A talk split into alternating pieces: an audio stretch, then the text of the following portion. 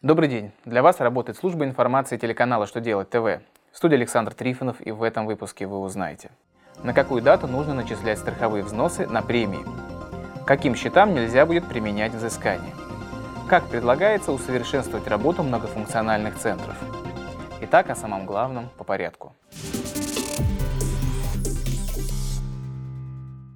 Минфин России сообщил, что при начислении страховых взносов на премиальную выплату не имеет значения дата ее фактического получения, а также дата издания указа о премировании.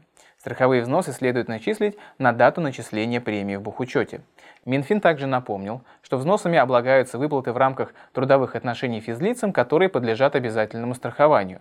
База по взносам определяется по каждому сотруднику в отдельности по окончании месяца нарастающим итогом с начала расчетного периода.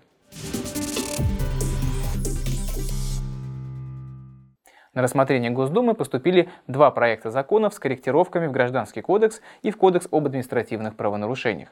Согласно законопроектам, для средств, которым запрещено применять взыскание, следует открыть социальный счет.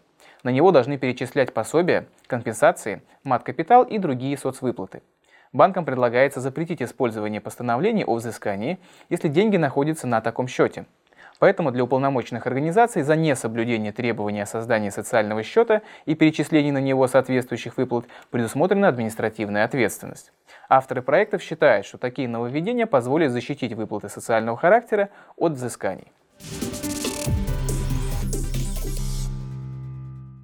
Госдума рассмотрит проект закона, по которому для обращения за несколькими услугами одновременно можно будет подать один запрос – Новым законопроектом планируется расширить возможность многофункциональных центров.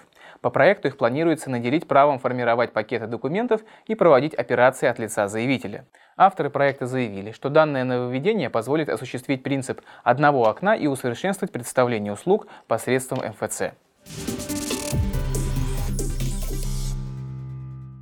На этом у меня вся информация. Я благодарю вас за внимание и до новых встреч.